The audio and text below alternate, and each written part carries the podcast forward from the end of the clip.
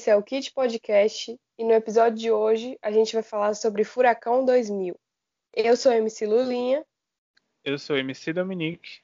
E eu sou MC Celofane. E para começar, MC Celofane vai falar um pouco pra gente sobre o que é Furacão 2000 e contextualizar um pouco o tema do episódio.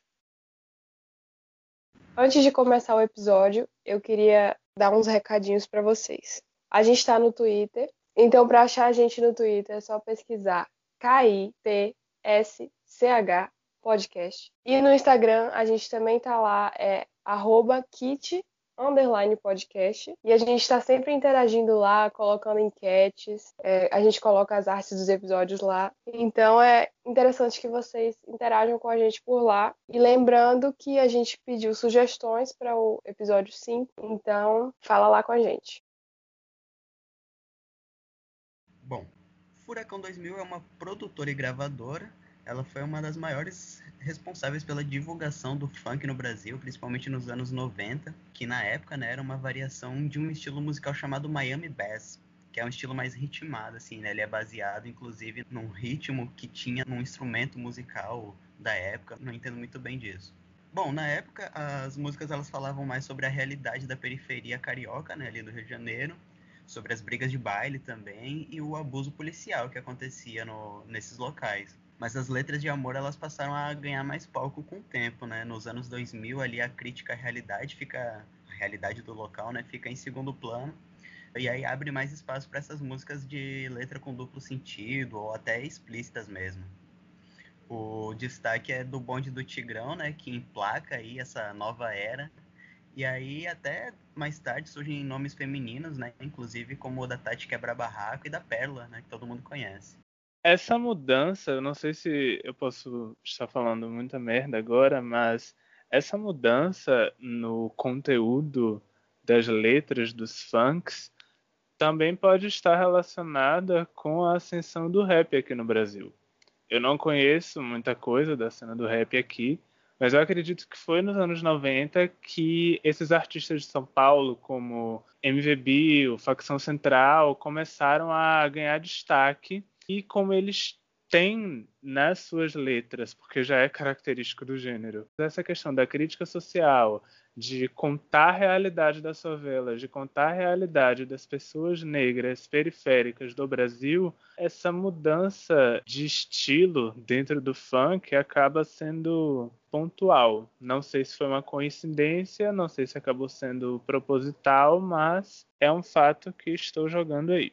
Eu acho que faz sentido, assim, principalmente porque ambos os gêneros, né, tem suas letras que começam ali no mesmo lugar comum, né, de críticas, mas aí depois com o tempo começam a enveredar para lados diferentes para depois mais tarde se encontrar de novo, né, falando sobre amor e letras com duplo sentido, né, mais na nos anos 2000. Eu acho engraçada a comparação que fazem com o funk de antigamente, que é dos anos 2000, e o funk atual. Muitas pessoas que eu vejo criticando falam que sentem falta das batidas antigas, das letras que eram mais bonitas, mas assim, eles falavam de sexo também, só que de outra forma. Hoje em dia é mais explícito ou tipo sempre foi explícito?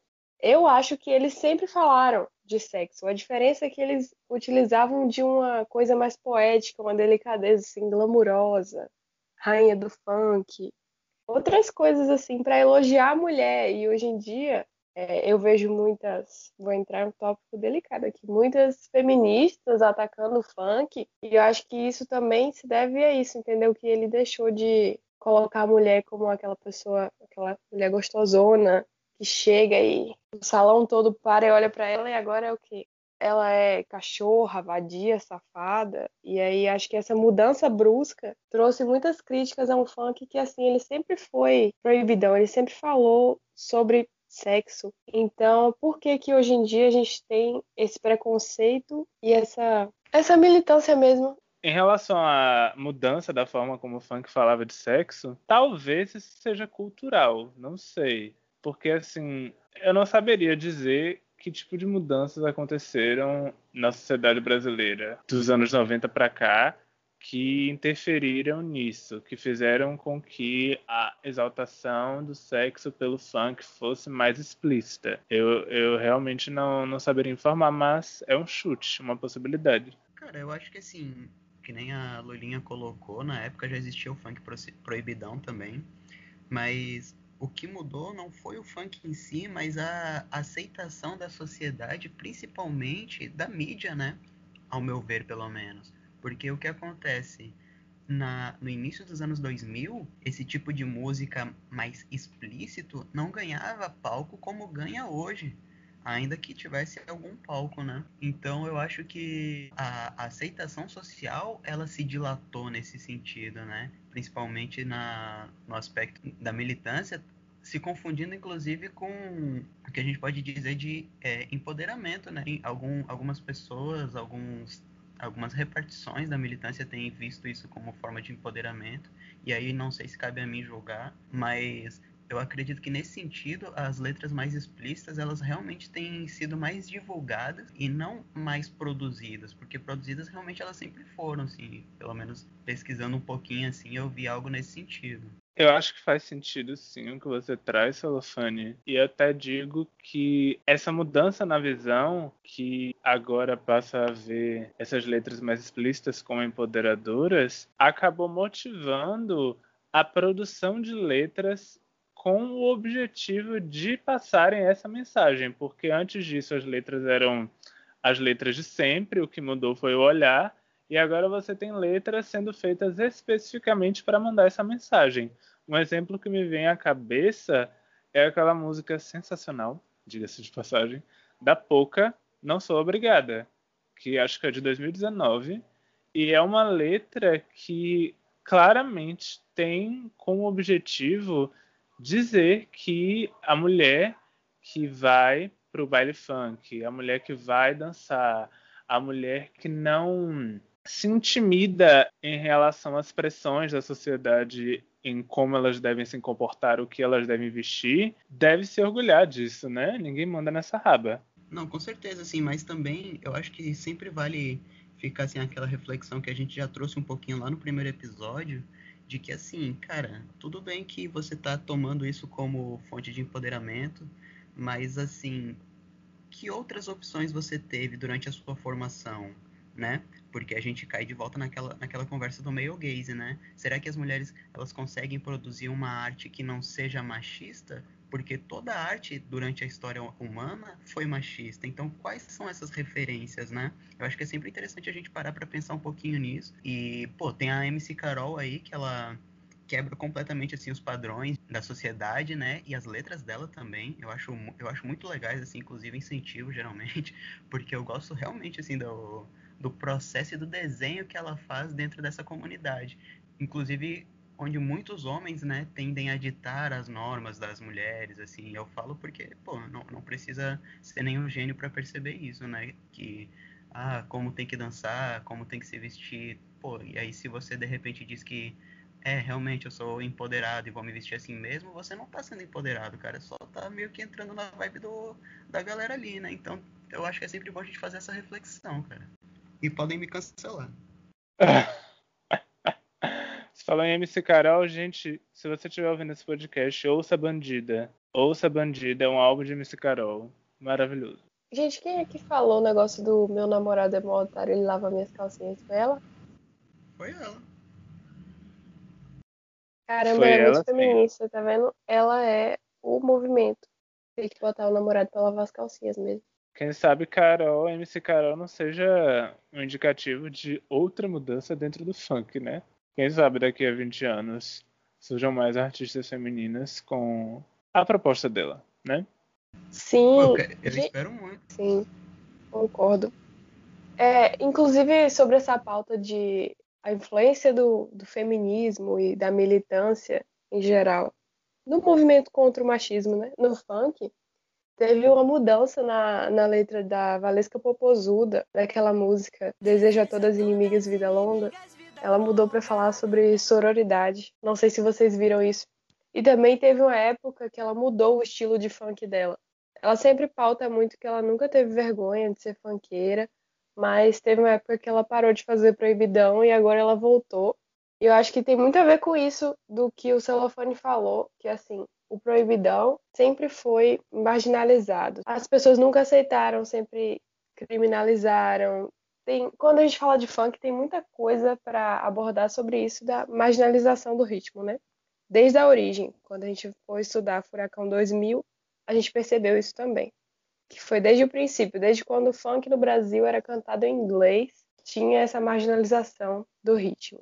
E a Valesca, ela sempre se pôs assim como uma pessoa que nunca teve vergonha e tudo, mas até ela acabou caindo nessa mudança aí do funk. E é agora com essa aceitação maior do proibidão, que não sei quando começou, mas assim, vejo que do final assim de 2015 para cá, eu acho que as pessoas começaram a aceitar mais, não sei, pelo menos no meu círculo, né? Eu não falo pelo mundo todo, mas assim, as pessoas assim, quando eu era adolescente, logo no começo de mim, todo mundo tinha vergonha de escutar essas músicas e hoje em dia todo mundo escuta e posta foto com legenda dessas músicas proibidonas do funk e virou tendência assim, eu acho massa isso, apesar de ter toda essa questão aí da, da reflexão do male gaze que o Celofane disse, porque quando se fala de funk, eu acho que é muito difícil não falar de militância, porque o funk é uma forma de resistência. Eu acho interessante, Lulinha, você trazer esse comentário sobre a maior aceitação do funk dentro do seu círculo,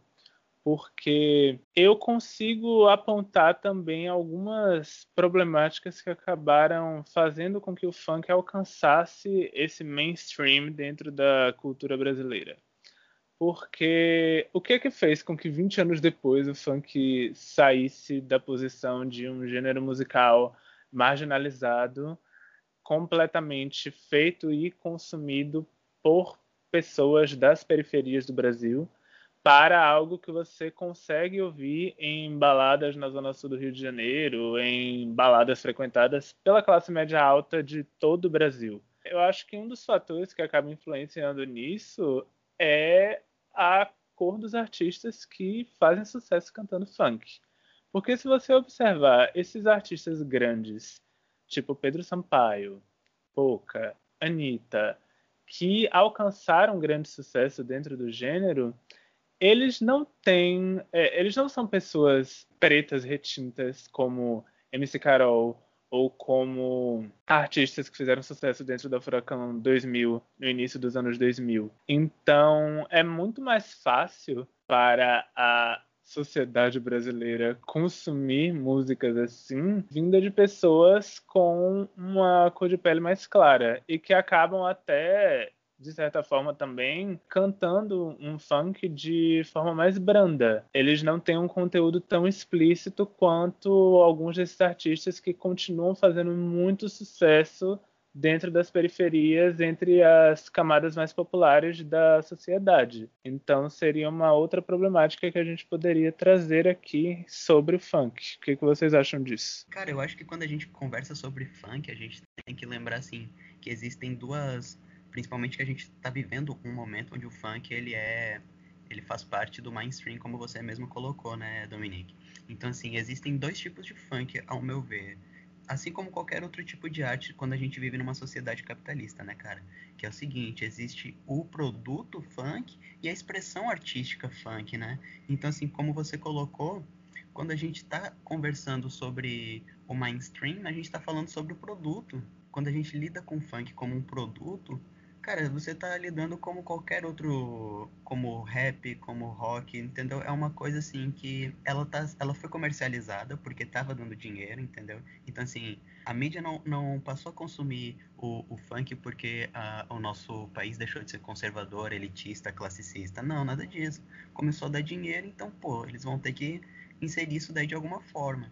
Agora, o movimento de expressão funk eu acho que aí sim cabe a gente dar, é, refletir, né? O que, que o funk raiz está dizendo, né? Quais são as mensagens que essa galera tá, tá lançando, principalmente agora, onde as periferias têm maior acesso à cultura das, das capitais e vice-versa também, né?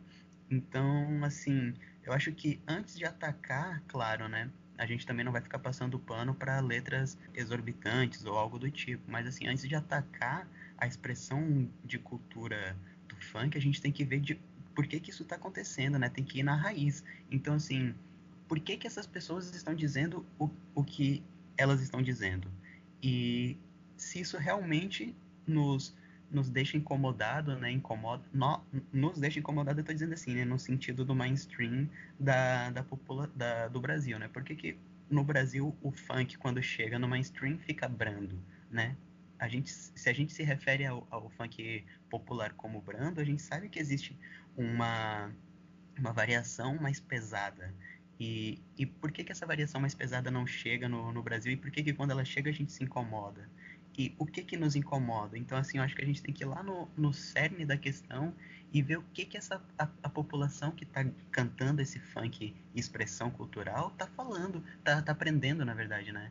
E, e a gente também, né, cara, fazer esse estudo assim para ver se, pô, será que a gente está criticando de fato ou simplesmente sendo elitista? E, de novo, né, a gente, eu não digo nós três aqui que estamos conversando, mas sim nós, enquanto ouvintes padrão ou medianos do Brasil, né? Eu acho que é sempre interessante a gente refletir sobre essas questões pontuais, né? Porque a gente acaba se esquecendo que o produto existe né, na, na sociedade capitalista e que o que a gente consome muitas vezes é mais um produto do que uma faceta da realidade, né? E fica difícil da gente ficar julgando por isso, né? Eu, pelo menos eu acho. A gente está gravando esse episódio em um período de tempo assim muito certeiro, porque acho que foi domingo que tocou funk no Grammy, não foi? Com a Cardi B, que ela colocou funk, a versão de Pedro Sampaio de WAP. Exato, foi domingo mesmo. Grande momento. Pois é, todo mundo ficou, nossa, que orgulho do Brasil, não sei o quê. E assim, tocou a versão de Pedro Sampaio. É o que vocês falaram aí do, do mainstream. Que o funk que vai para lá é um certo tipo de funk. Mas os outros tipos ainda continuam aqui presos no Brasil e assim, talvez presos até uma questão mais regional, tipo, alguns funks cariocas ou de São Paulo, a gente acaba ficando sem conhecer assim outras formas de funk de lá que não seja essas do mainstream assim. Quando eu vou perguntar sobre funk para qualquer pessoa assim que escuta esses funks mainstream, é tipo, qual você gosta? Aí diz Anitta, Lexa, Pedro Sampaio, Ludmilla, que é uma grande artista também, admiro muito ela. Não sei se a gente vai falar mais sobre ela, mas gostaria de falar sobre ela, talvez aqui ou em outro episódio. E assim, eu percebo que as pessoas que fizeram o funk da Furacão 2000 e dos anos 2000, aquele estilo de funk, elas não conseguem mais voltar para o mainstream. Porque, assim, eu não tenho muitas informações sobre isso, então vocês me corrijam se eu estiver errada. Mas eu vi, acho que foi ano passado, aquele cara do, do Claudinho com bochecha. É Claudinho, né? Bochecha morreu. Claudinho tentando lançar uma música nessa versão de funk atual. Aí ele foi até na Globo, naquele programa e tudo. Um programa de música que eles tinham. Ele Pera lançou aí, a música e tal, mas ninguém nunca mais escutou. Rapidinho, eu acho que quem morreu foi Claudinho. É Bochecha? Meu Deus, peraí, eu acho que é Bochecha que tá vivo. Pois é, gente, ele tentou lançar uma música e tudo, mas não conseguiu voltar pro mainstream. E olha que ele fez um sucesso da porra. Então isso diz muito sobre quem faz o funk e quem é o rosto do funk atual, né? Ainda sobre esse assunto do funk ter tocado no Grammy, dá para tirar desse evento também que apesar do funk ter se tornado um gênero musical que está no mainstream brasileiro, ele ainda não é visto por muitas pessoas como uma expressão cultural legítima, porque um dia depois da Cardi B ter feito a apresentação, ou seja, é, estamos gravando na terça, então isso aconteceu ontem, um produtor musical brasileiro chamado Rick Bonadil que é um grande nome dentro da música brasileira, produziu vários artistas nos anos 90, 2000. Agora de cabeça eu lembro que ele produziu Ruge. Ele disse que ele não gostou do fato da Cardi B ter executado funk, que aquilo não era algo para a gente se orgulhar, que o Brasil já havia exportado outros gêneros como bossa nova, samba e que ter tocado funk no Grammy não deveria ser um motivo de exaltação para a gente. Então, Rick Bonadil, ele representa uma voz que ainda existe na sociedade, uma voz que é muito forte, que deslegitima essa expressão cultural. É, aí é complicado porque, assim, o brasileiro, ele gosta muito de se comparar com se comparar no exterior, né, vendo as suas qualidades e defeitos no exterior, mas assim, as coisas dentro do Brasil funcionam de uma forma e no exterior funcionam de outra, ao meu ver, né? Então assim, pô, se o funk tá tocando no, no exterior, porra, eu acho massa, cara. Mesmo que seja de um de um funkeiro, né, entre aspas, que não representa o funk no Brasil. Uh, e aí, quando a gente chega no Brasil, eu tenho as minhas críticas, né? Porque tipo assim, porra, como que um artista como Pedro Sampaio representa o funk aqui dentro se a gente conhece a realidade original do funk, né? Então, assim, as pessoas também acabam ficando muito resolutas nas coisas, né? E a gente tem que aprender que não é bem assim, cara. Tem que ter uma flexibilidade. É, eu acho muito importante que o funk toque no estrangeiro, porque o Brasil produz isso e, e, e somos nós tocando lá, né? Mas que quando a gente venha para cá, que a gente tenha as nossas críticas e que saiba perceber se o que a gente está exaltando aqui dentro realmente condiz com a nossa realidade, né? Porque brasileiro já gosta de se, de se vender como uma coisa que não é, né?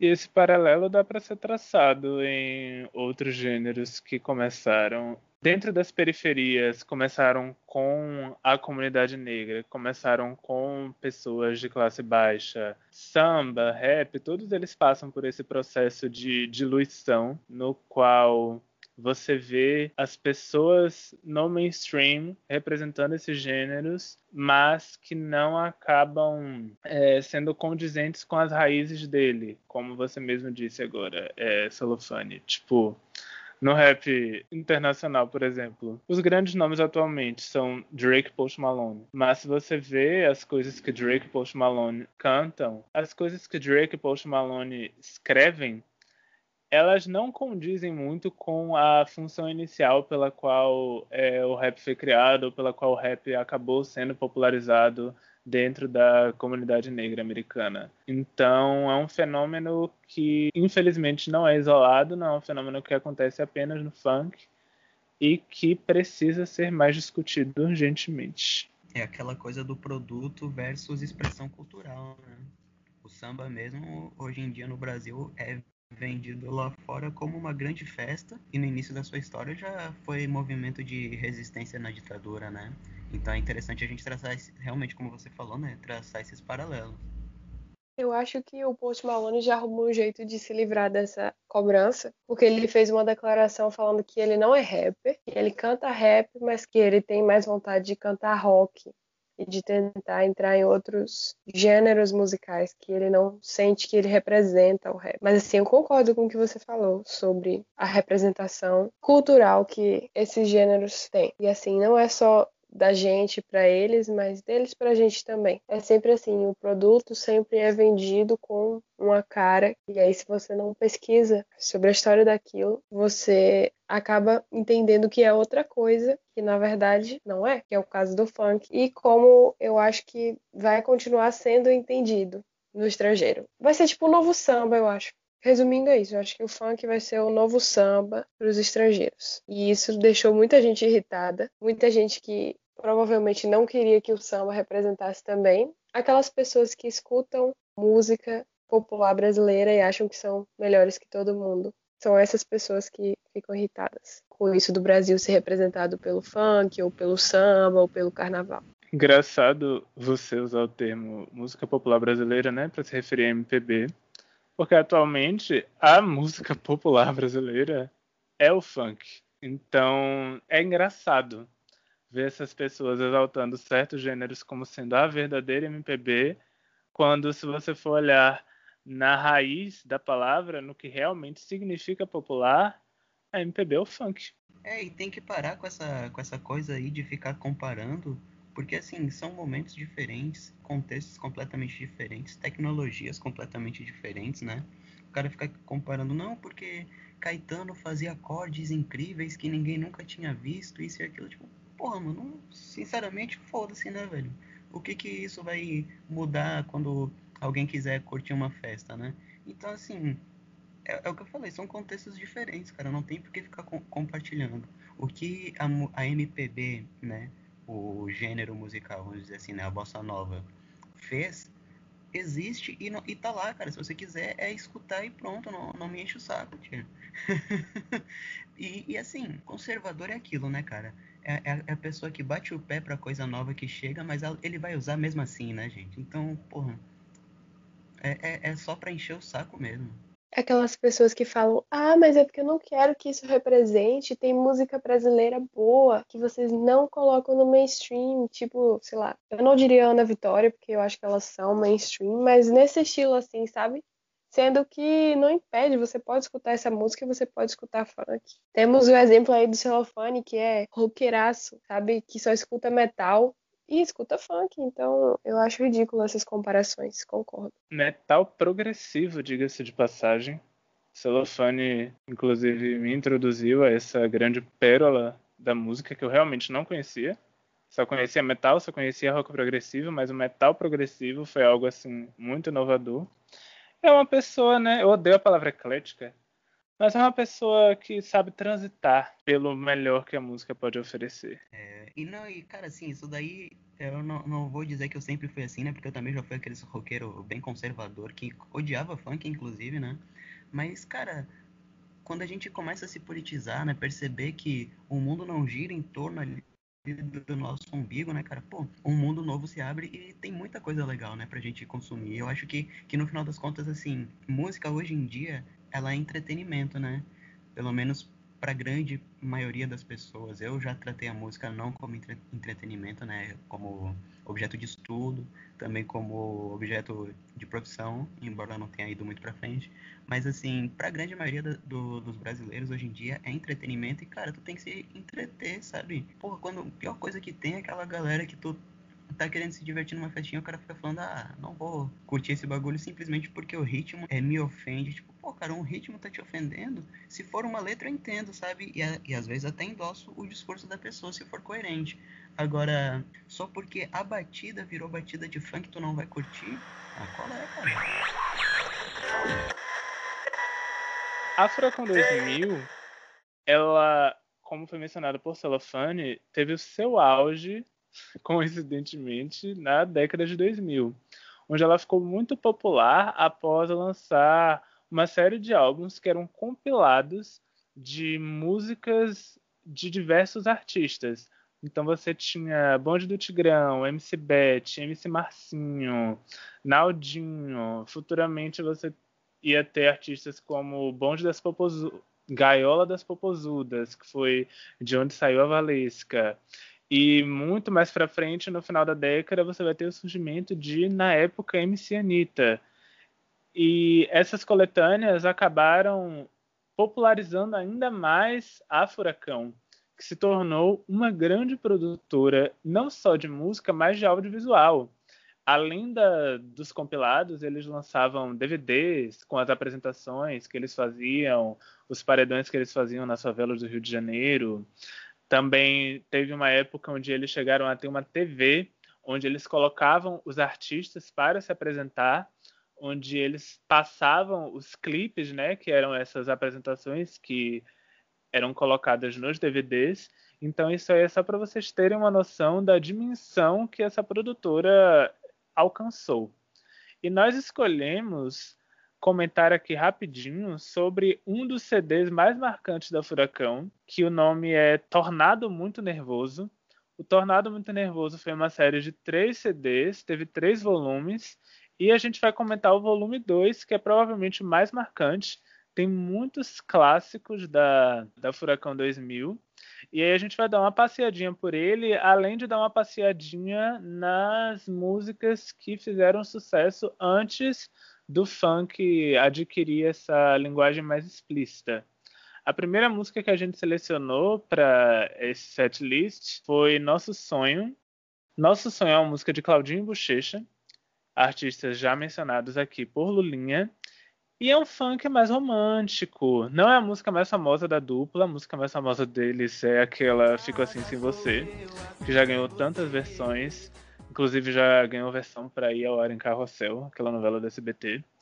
E é uma música muito romântica, é uma música fofa, é uma música para você dançar juntinho com o seu parceiro ou com a sua parceira. E é uma boa amostra do, do que era o funk nos anos 90 que vocês têm a dizer sobre Nosso Sonho? Bom, o que eu gostaria de destacar, sim, é a influência do estilo freestyle, né? Quem ouve hoje em dia talvez nem reconheça como funk, né? Então, é, é interessante ver, assim, as origens e o processo de transição que o, o estilo estava sofrendo na época. É década de 90 ainda, né? Essa música aí, se eu não me engano. Ela foi composta, pelo menos. Isso, isso. Foi na década de 90. Sobre essa parte técnica da música, eu não tenho muito o que comentar, pois eu estou aqui para representar o público médio brasileiro, que não entende nada de produção musical, mas que leva a música como entretenimento. E eu gostei bastante da letra, acho a batida legal, gosto do estilo romântico deles. Nossas emoções eram ilícitas. Bem romântico. A próxima música da nossa lista é Me Leva, do Latino, né? Uma música que foi surgiu ali na década de 90 também, se não me engano, 94. Também tem uma, uma influência grande do freestyle. E é engraçado que, para variar, ela não é uma música original, né? Ela é uma versão de uma música chamada Take Me in Your Arms, da Lil Suzy, que é uma artista assim, que eu particularmente não conheço muito, mas ela teve seu sucesso ali na época. Não sabia disso. Você destruiu a minha infância nesse momento. Eu achava que Latino era um grande compositor. Se bem que, né? Festa no AP também é uma versão. E ele até chegou a fazer uma versão de Kuduro, que foi tema de abertura da sensacional, grandiosa Avenida Brasil. Então, desapontado, porém não surpreso com Latino. Eu amo Me Leva.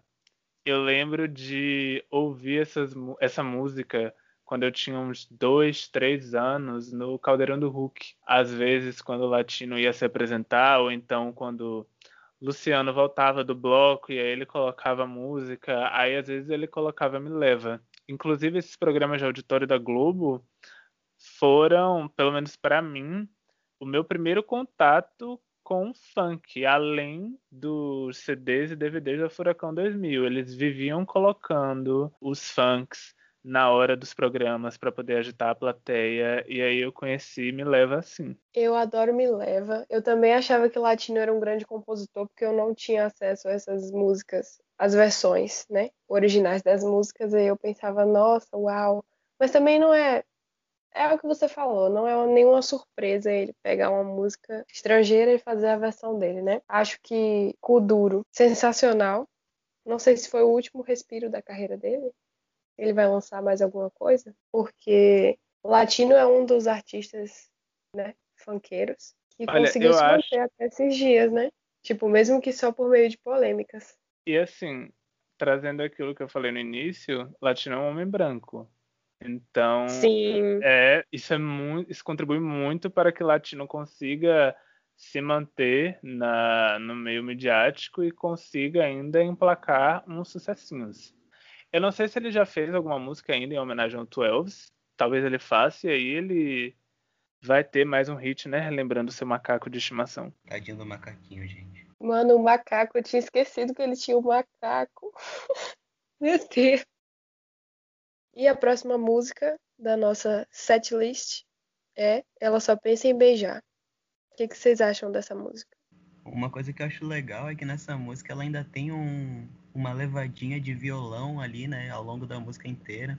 Então mostra assim como os aspectos tecnológicos da época eram diferentes, né? Hoje em dia tem muito mais produção no que se refere a, a instrumentos digitais e até virtuais, uh, ao passo que na, na época, assim, o cara ainda estava fazendo ali no violãozinho, sabe? Tinha uma, uma melodia muito mais uh, destacada do que a, coisa do ritmo, né? Eu acho isso bem interessante, assim, marca bastante a época. Uma coisa que é interessante falar sobre Ela Só Pensa em Beijar é que essa música foi lançada em 2006 e é uma música muito romântica e que não conversa muito com o que a Furacão estava começando a produzir na década de 2000. Ela tem mais a ver com os trabalhos da década de 90. Então isso mostra que o romantismo dentro do funk ele não foi totalmente perdido. E o sucesso da música, inclusive, porque quem viveu, né, metade dos anos 2000 sabe o quanto essa música tocava incessantemente na rádio e na TV, pode ser explicado justamente por, mais uma vez, ela ter um conteúdo mais brando. Total. Eu acho incrível que MC Leozinho foi muito visionário, porque no mesmo ano saiu o filme Ela Dança Eu Danço, quer dizer, ele conseguiu inspirar o diretor a fazer um filme com a música dele. Incrível. Eu sei que essa Meu piada Deus. é uma merda. Excelente. Amei. Quando eu fui assistir Ela Dança, Eu Danço, tinha que ter essa música e não tinha. Eu fiquei, é. porra. Sim. Foi usado. Rapidinho. Eu não sei se todos os filmes, mas tem no mínimo um filme dessa série que se passa em Miami, né? Tem mais de um? Sim. Tem, tem mais de um. Tem mais de um, Celofane. Eu lembro que eu estava no segundo ano do ensino médio, Cacurices. Eu estava no segundo ano do ensino médio e o meu professor de língua portuguesa passou pra gente se ela dança, eu danço quatro, como uma inspiração para um projeto que a gente teria que fazer. Então você já sabe aí que tem no mínimo quatro filmes. E eu lembro que esse quatro passava em Miami. O segundo devia ser Se Ela Dança, Nós Dançamos. O terceiro, Se Ela Dança, Vós Dançais.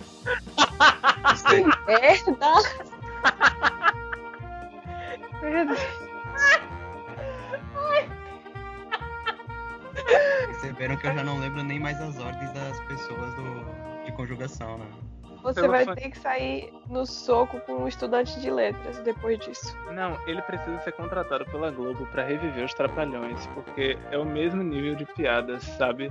Você precisa reviver a carreira de Renato Aragão e de Dedé. Nossa, que, cara... que pesadelo. Beleza. Puxando pra quarta música da nossa seleção, a gente vai ser totalmente de vibe agora, porque a nossa próxima música é Rap das Armas, de Cidinho e Doca, que são artistas que contêm, que fizeram outros sucessos dentro do funk. Vocês podem não conhecer pelo nome, inclusive Rap das Armas vocês também podem não conhecer pelo nome, mas a partir do momento em que vocês ouvirem os primeiros segundos, vocês vão reconhecer. E é, essa música, assim como os outros trabalhos da dupla, tem um conteúdo que nem é sexual nem é romântico. Eles fazem uma proposta mais voltada para o protesto. A letra de Rap das Armas é uma letra que ela fala mais diretamente sobre a repressão policial que a população das favelas do Rio de Janeiro sofrem e é uma excelente amostra de como o funk também pode dialogar com a existência dessas pessoas dessa forma, porque é uma letra que reflete uma situação que eles passam diariamente. E se eles não conseguem se ver em outras expressões culturais, vem Cidinho e Doca, fazem essa música, eles ouvem e dizem: Isso aqui sou eu. Então gera essa identificação, então por isso ocorre essa rede de sucesso. É, não à toa a música saiu junto, foi, fez parte né, da trilha sonora de Tropa de Elite. Né? Eu não tenho comentários para essa música, não. Eu acho ela muito boa. Eu conheci ela em Tropa de Elite. E para citar o episódio anterior, né? Eu tenho um crush muito forte em Wagner Moura. Então, por que, que eu assisti Tropa de Elite? Por causa de Wagner Moura. Mas essa música, muito boa. É isso. Essa música teve um, uma versão uh, em remix que, que foi parar na Holanda, cara. Tipo, um, um remix holandês mesmo, tá ligado? O bagulho fez sucesso mesmo. A próxima música é Serol na Mão, olha só. Música de 2001. O, o Serol na Mão é do, do Bonde do Tigrão, né? Sim. Clássico. E yes, inclusive, eles se mencionam na letra da música. Exatamente, é. Bem colocado. Essa música, cara, eles Eles foram processados, sabia? Por causa dessa música aí. Ou no início ali, início da, da música, eu acho, ou tem uma parte assim que é um baixo bem, bem louco, que eu vou inserir aí agora. Uh, e aí esse baixo, eu acho, né, que é um baixo, não sei se não é um sintetizador, alguma coisa do tipo, é de uma música chamada Headhunter, de uma banda belga chamada Front 242. Os caras encontraram o bonde do Tigrão e processaram eles, velho. É brincadeira. O bonde do Tigrão é icônico e eles queriam tirar dinheiro da gente, por inveja. Mas o europeu só faz isso, né? Eles vêm para cá para expropriar as nossas riquezas. Exatamente. Eles são tão invejosos que deve ter funk europeu. Tipo, eu ouvi falar que tem funk russo, né? Não sei se isso é verdade. Mas aí, funk belga, eles querem roubar a música do bonde do Tigrão. E antes que venham dizer, ah, mas foi o bonde do Tigrão que roubou a música deles. Brasileiro não rouba nada, entendeu? O brasileiro se apropria. Não se esqueçam que a gente que criou o movimento antropofágico então nós nos moldamos a partir das coisas outras. A gente não rouba nada de ninguém. Certíssimo. O que eu tenho a dizer sobre Sarau na mão é mais uma curiosidade muito aleatória. É o seguinte: quando eu era fã da Britney Spears, eu descobri que ela deu uma entrevista para o Luciano Huck quando ela veio se apresentar no Rock in Rio em 2001, que foi justamente o ano de lançamento de Sarau na mão. E aí ele fez uma brincadeira com ela que é, ele queria testar qual tipo de adolescente ela seria, e uma das opções era adolescente marombeira. E aí tinha várias etapas, e uma das etapas era que ele colocava cinco músicas para ela ouvir, e ela tinha que dizer qual a música que ela mais gostava. E aí a música da adolescente marombeira era justamente Serol na Mão. E quando o Luciano Huck coloca Britney Spears para ouvir isso, ele começa a fazer uma cara de tipo, Ai, babão, sabe? Olha só, eu tô botando uma americana pra ouvir uma letra ultra mega sexual e ela lá com uma cara de tipo, o que é que eu estou ouvindo? Por que é que você está com essa cara de babão pra cima de mim? É, é muito engraçado se vocês puderem procurar essa entrevista, assistam. Eu com certeza não vou assistir isso, você tá louco? Qual é o seu problema com Britney Spears. O meu problema é com Luciano Huck, eu amo a Britney. Ah, muito eu bem. sabia que ele ia falar isso. Precisava de Luciano Huck. Ficou normal, quem quer isso? Ai, Deus. Inclusive, eu era super fã de virar roqueiro elitista. Uma curiosidade aqui para vocês. Olha só, gente, vocês estão vendo, Britney Spears toca o coração de todo mundo. Um Tapinha Não Dói é a minha música favorita, eu ouso dizer, da Furacão 2000. Eu acho muito genial aquele negócio de ficar falando Tapinha Não Dói e ficar repetindo assim, dói, dói, dói. Eu achava. Quando eu ouvi, nossa, eu falei, isso é genial. Eu adoro essa música. Inclusive, agora com essa conversa com vocês, eu fiquei pensando como seria uma versão de Um Tapinha Não Dói com Britney Spears. Um mashup de Baby One More Time e Um Tapinha Não Dói. Fica a ideia aí para quem gosta de produzir música. Celofane, você pode fazer. Quem sabe, né? Joga no YouTube. Eu não tenho essa capacidade. Talvez nem esta ousadia. Gente, essa música de 2001, né? Quem é um pouco mais, mais velho vai, é, talvez entenda essa referência, mas esse refrão de Um Tapinha Não Dói, ele é uma versão de uma música chamada Blue, da banda Eiffel 65, ou Eiffel 65. Uh, não sei se vocês conhecem essa música, mas ela era bem famosa na época. E, inclusive, Um Tapinha Não Dói né, foi motivo de um processo sabia? A, a ONG, deixa eu ver aqui o nome da ONG, é Temes Assessoria Jurídica e Estudos de Gênero processou a, a Furacão por causa da música, né, por incitar violência e banalizar a violência em 2003 isso. E aí a, a Furacão 2000 foi, foi condenada a pagar 500 mil reais, mas é, mais recentemente, né, em 2010, não tão recentemente assim, ela foi absolvida. Não, ela foi absolvida na verdade em 2013. A condenação que vem em 2010. Meu Deus, gente, quando eu pensei um tapinha não dói, eu pensei um tapa na bunda. Como assim? O povo interpretou violência doméstica. É tipo um tapinha na bunda, sabe assim, ó. Pô, tranca. Um tapinha não dói. É isso que eu imagino. Nossa, fiquei surpresa com essa agora. Engraçado, né? Como é que as pessoas tiram interpretações. Não, não vou dizer que tiram interpretações do nada, mas sei lá. Engraçado como arte pode ser vista de diferentes formas. Bom, um tapinha não dói. Eu não sei se eu tenho muito a acrescentar. Eu acho que vocês já fizeram juiz a esse verdadeiro hino da música brasileira. Eu queria dizer que essa música é uma produção de Dennis DJ, e Dennis DJ é outro nome que continua por aí no funk. Então, temos mais um artista que saiu da Furacão 2000 e continua dentro da indústria musical brasileira, produzindo outros artistas. E agora, de um tapinha não dói, nós iremos para a música preferida de celofane desse setlist, Jonathan 2, a.k.a. Dance Potranca, um verdadeiro hino, uma verdadeira aula. Eu só tenho a dizer uma coisa, solo de Game Boy. Eu acho essa música muito interessante porque é uma criança cantando, né? É uma criança cantando sobre a vida dela, sobre a escola. Eu achei divertida. E é muito conhecida até os dias de hoje. Eu fui cantar essa música na frente da minha prima, super achando que ela não ia saber. E aí ela começou a cantar Dance Potranca. Aí eu fiquei, nossa, ela sabe. Então é uma música que se mantém muito atual. Dance com emoção.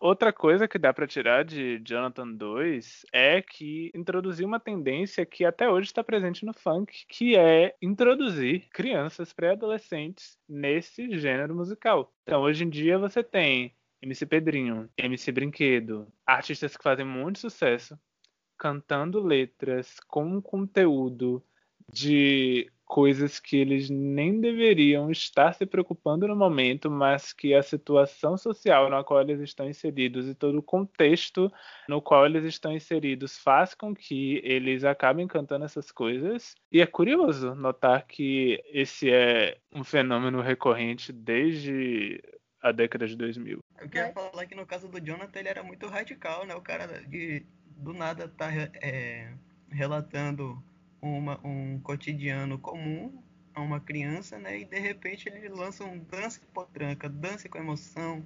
Tipo, porra, foi muito 880, cara. E ele ainda fala depois que ele vai conseguir um filé com rabão. Tipo, uma potranca bunduda, sabe? A música começa assim bem. E aí depois. Eu lembrei agora de outro paralelo, tipo assim, ele canta na música. Ele canta sobre a vida dele aqui na música.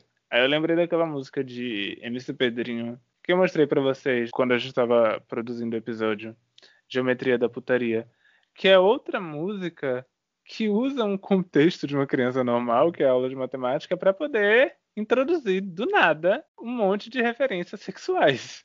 E assim, no caso de Geometria da Putaria, é um nível de criatividade ainda maior do que o de Jonathan 2. Então, além da recorrência de crianças do funk, você também tem uma evolução na criatividade da, das letras que essas crianças cantam. É, é surreal. Isso aí são adultos mal resolvidos com a sua infância, viu? Freud explica. Existe algum adulto que está bem resolvido com a infância? Se existe, eu não sou um deles. Rapaz, eu acho que podem não estar, mas também não chegam a esse extremo. Bom, a próxima é a Dança da Motinha. Olha só, a música que fundou o termo popozuda. Eu só tenho uma coisa a dizer. Por onde anda MC Bet? MC Bet tinha tudo para ser um grande nome, assim como Valesca, assim como Anitta, assim como Tati Quebra-Barraco. Por onde anda MC Bet, gente?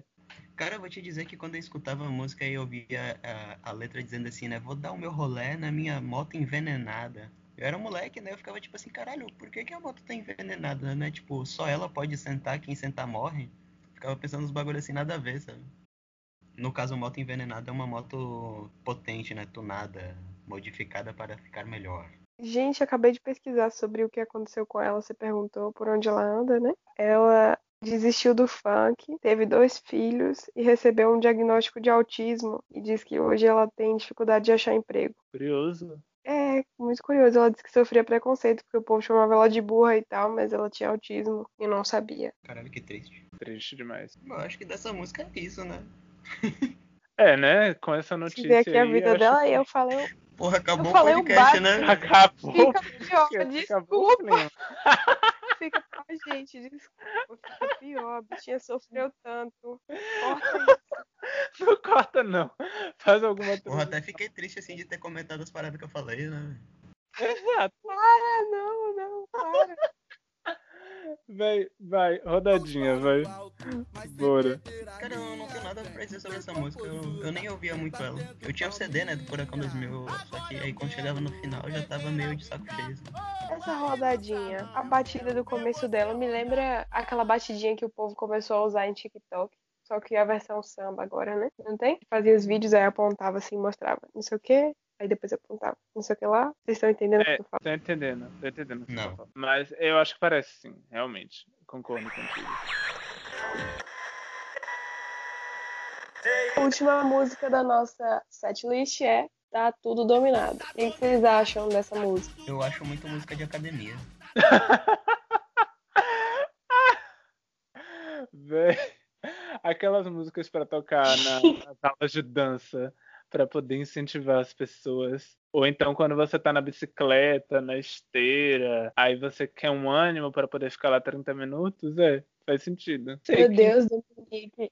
Tô lembrando de quando você fazia academia comigo. Vocês fizeram academia juntos? Não juntos. mas Ele chegava e eu saía. Eu não queria fazer academia na frente de ninguém, né? É vergonhoso. A gente ia de manhã cedo, ela ia ainda mais cedo do que eu. Eu durei três semanas, você durou quanto tempo? Acho que um mês ou dois. Olha aí, tá vendo? Mas a, a vida de gostosona vai voltar, viu? Aguardem. E Olha nada só. de botar isso no episódio. Já tá. Já tá tua cara. Então seria Tá Tudo Dominado o prelúdio do funk de academia? Porque existe também esse tipo de funk. Alguns funk que são funk mainstream, que também toca na academia, e tem o funk de academia. É o prelúdio do funk de academia, é o prelúdio dos gritos de guerra, é o prelúdio de I Got a Feeling do Black Eyed Peas, porque pra mim essas duas músicas têm a mesma vibe. Apesar de que I Got a Feeling Deus. tem muita vibe de fim de festa, mas é a mesma coisa, sabe? A mesma frase repetindo o tempo todo para poder deixar a galera é, pulando sem parar.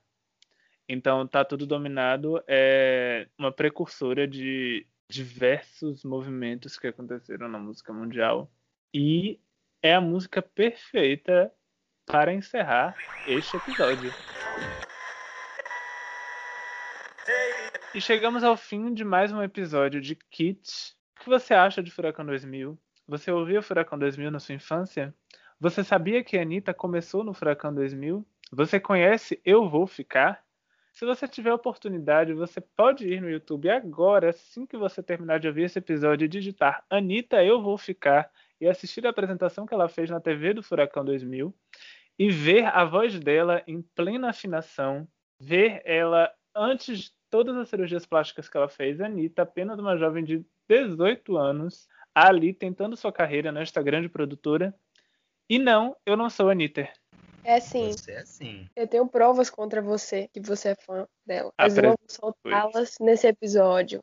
Soltarei quando fizermos um episódio sobre a Anitta. Porque senão a gente entrega tudo aqui nesse episódio, aí perde a graça. Será que vem um episódio de Kisses por aí? Se você quiser saber, continue ouvindo Kit, nos acompanhe nas redes sociais, nos divulgue. Se você chegou até o final desse episódio porque você gosta da gente, gosta do nosso conteúdo, então nos divulgue. Estaremos aqui semana que vem para comentar mais um produto brega cafona e extremamente memorável com vocês. Até.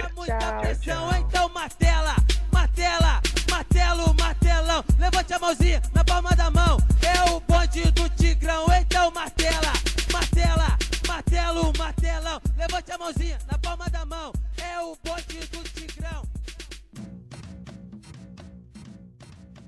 Quer dançar? Quer dançar? Então não precisa regravar não, deixa assim mesmo. Beleza. Separou Aí. aonde? Pessoal, apoie a gente pra gente poder comprar microfones pra cada integrante do grupo. Por favor. Estamos aceitando mimos também. Quando falam Claudinho e Bochecha, eu só lembro de um deles falando Oh yeah, na música, porra, que raiva que. Eu acho. Será que Kelly Key tá onde? Diga. Gente, aquele que não tava na faculdade, ela tava na faculdade. Eu não lembro qual curso ela fazia. Mas e ela não vai lançar música mais, não? Não sei. Saudades Kelly Key. Inclusive, outro tema aí. Kelly Key, cantoras pop do início dos anos 2000. É muito icônico. Parará, pá, pá, pá, pá. Véi, muito bom.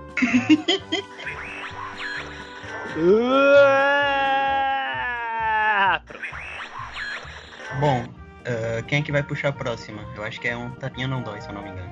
A Hate Doesn't Hurt. Aí, hate me baby one more time aí. Um tapinha não dói. Meu Deus! Excelente gancho. Excelente! Excelente gancho. Lula, seu microfone tá fechado. Desgraça! De novo essa porra. Gente, tá tendo promoção no iFood hoje, porque tá rodando moto na minha rua o tempo todo. Eu só ia falar que ele esqueceu de falar do MC Teteu. Jingle Bell! Aí. Thank you.